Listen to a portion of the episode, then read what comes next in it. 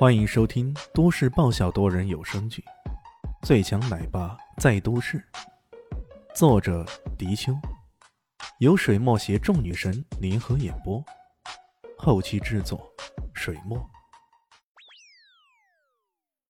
第六十集。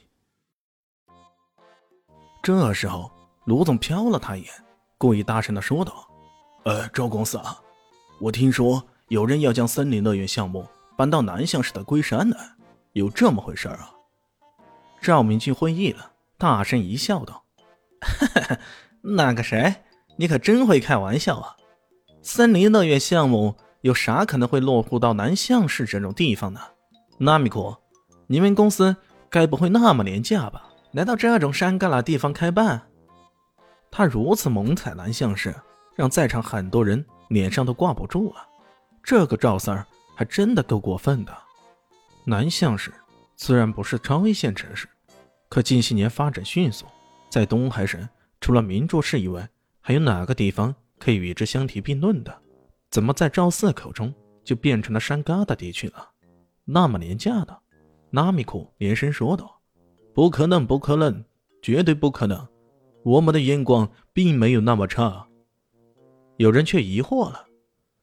既然这个项目跟南向市无关，为何纳米库先生会跑到这里来呢？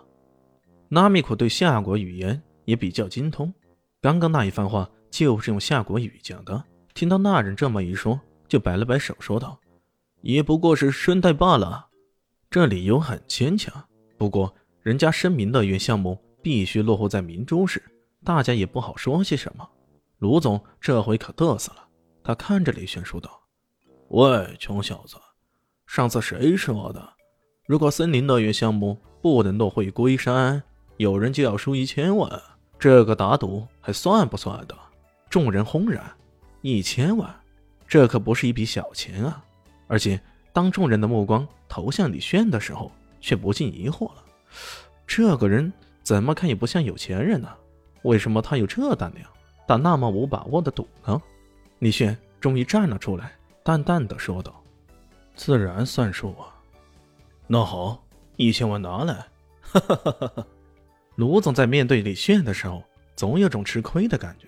包括刚刚进门的时候，明明自己已经占了上风了，可没想到无缘无故的裤子掉了，让卢总丢尽了脸。这回好了，自己还不把场子找回来。当然，这钱是小事一桩，关键是要彻底打翻这家伙。狠狠的踩他，让他永不翻身。不过我很是怀疑啊，你这副样子像是能拿出一千万的人吗？卢总继续说道。此话一出，周围的人都纷纷点头。李炫今天并没有穿艾云珍给他买的那套名牌衣服，而是穿了一套很随意的休闲装，浑身装扮起来也未必值个一两百。这样的人能是拿出一千万来的？这玩笑似乎有些大了，李炫却悠悠然地说道：“既然是打赌，自然会愿赌服输了。我如果输了，当然有钱给你，这点不劳你费心。不过从目前情况来看，我还不算输呢。”什么叫做死鸭子嘴硬？大家总算见识到了吧？一个穷屌丝冒充大款，说自己有钱赔。然后却想方设法的耍赖，这样的人呢，我可见多了。放心吧，我自有道理。这位拉米入库先生，你确定集团公司会将这个项目落户在明珠市，由赵氏集团来跟你们合作？拉米库脸色变得不好看了，他可是杨大人，有种天然的优越感。可这屌丝说的啥？把自己的名字。喊成拉米入库，真是岂有此理啊！当然，他并不知道李炫以及李炫的性格。这要是在国外，不将你喊成拉屎入库，那已经很给面子了。你没有资格质疑我，因为我是森林乐园集团的总裁，是你这种屌丝永远仰望的存在。拉米库冷冷的说道。可我知道，森林乐园。还不是你一个人说了算呀！我敢说，只要合同一刻没签，你说的话就算不了数。他如此强硬的态度回应，让人为之侧目。卢总再一次大叫道：“死鸭子嘴硬，死鸭子嘴硬啊！”赵四瞥了他一眼，很是不屑的说道：“你是谁呀？一个臭屌丝，如此出言不逊，在这个地方哪有你说话的份儿？”我叫李炫，小李飞刀的李，炫目夺人的炫。李炫很是平静的说道：“不管什么阿猫阿狗，我都会认识。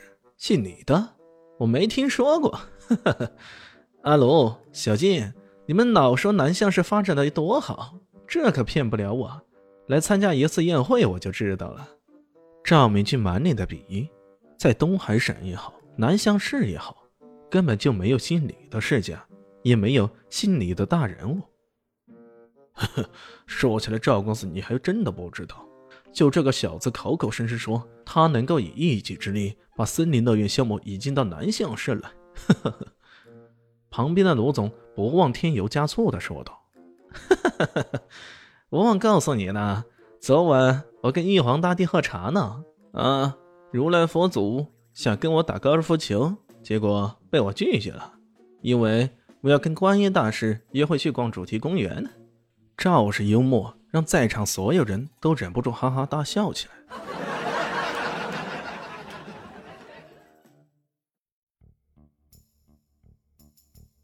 本集结束了，感谢你的收听，喜欢记得订阅加五星好评哦。我是暖暖巴拉，不是的，我是小蛋蛋。不，我是萧林希，我在夏季等你。